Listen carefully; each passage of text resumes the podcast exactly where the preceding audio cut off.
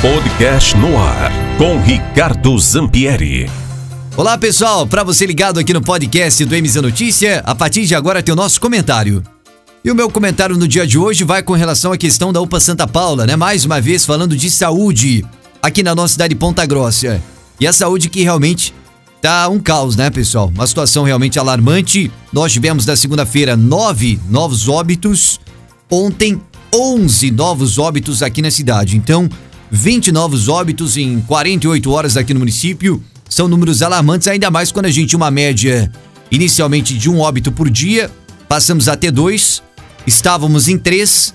Por último, a média era de cinco óbitos diários, variava, cinco a três óbitos todos os dias.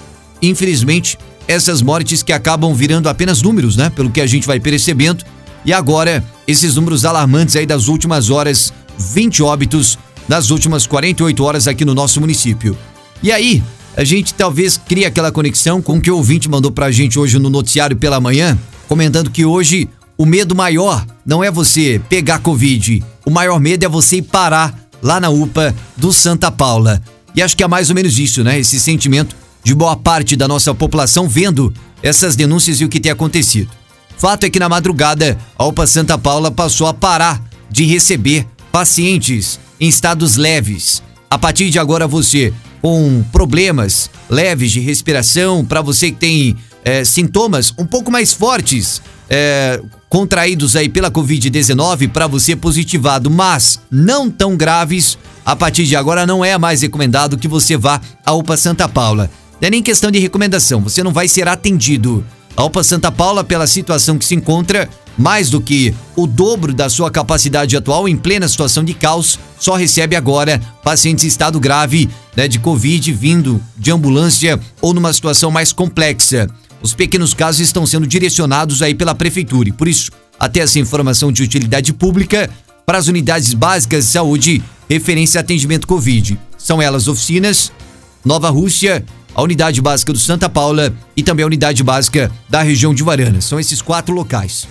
O detalhe, senhoras e senhores, o ponto principal é o seguinte, que eu questionei principalmente no noticiário, né?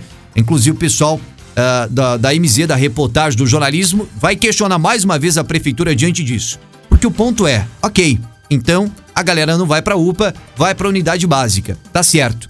Só que essas unidades básicas, estava olhando agora aqui no, no, no celular, o horário de atendimento delas é das 8 da manhã até as 7 horas da noite.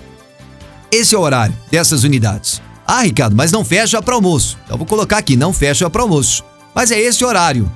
E a noite? E a madrugada? E o cidadão que vai lá e tem problema, não consegue respirar à noite de madrugada, como é que faz? Vai chegar na UPA do Santa Paula e vai ser vetado? Porque hoje, hoje o comunicado é esse. Se chegar na UPA do Santa Paula com caso é, médio, pequeno, leve, né? Que às vezes é aquela falta de respiração, mas não é um caso grave, ele não vai ser mais atendido na UPA, tem que ir para a unidade básica de saúde. Mas ok, mas a unidade está fechada, como é que faz? Vai esperar outro dia até as 8 horas da manhã? Veja como a situação realmente é delicada e às vezes a gente tem a sensação que o pessoal não sabe o que está fazendo. Outro detalhe também: essas unidades básicas de saúde, atendimento é só de segunda a sexta e final de semana. Aí, final de semana, a UPA não vai atender esses casos porque estão lotados e realmente não tem condições. E esse povo vai para onde? Que unidade vai ficar aberta de madrugada? Que unidade vai estar aberta à noite? Que unidade vai atender final de semana? Pelo amor de Deus, gente. Será que antes de soltar um comunicado o pessoal não viu isso? Não viu que a unidade básica não atendia de madrugada ou final de semana?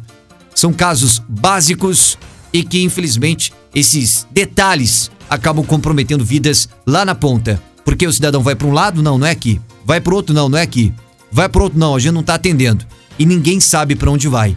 E aí, com isso, a pessoa muitas vezes acaba ficando é numa situação muito mais debilitada ou, e até alguns casos, como nós já denunciamos aqui, acabam perdendo a própria vida. Já perdemos tantas, né? Nas últimas 48 horas, 20 novos óbitos e parece que mesmo assim uh, nós continuamos tendo problemas na questão básica, a organização da área da saúde do combate à pandemia. Ficamos no aguardo desse posicionamento para a gente poder trazer também a nossa querida audiência e para o pessoal que nos acompanha da MZFM, Ricardo Zampieri, e junto com o jornalismo da MZ, sempre atento, sempre questionando, sempre denunciando e, é claro, também informando cada um de vocês.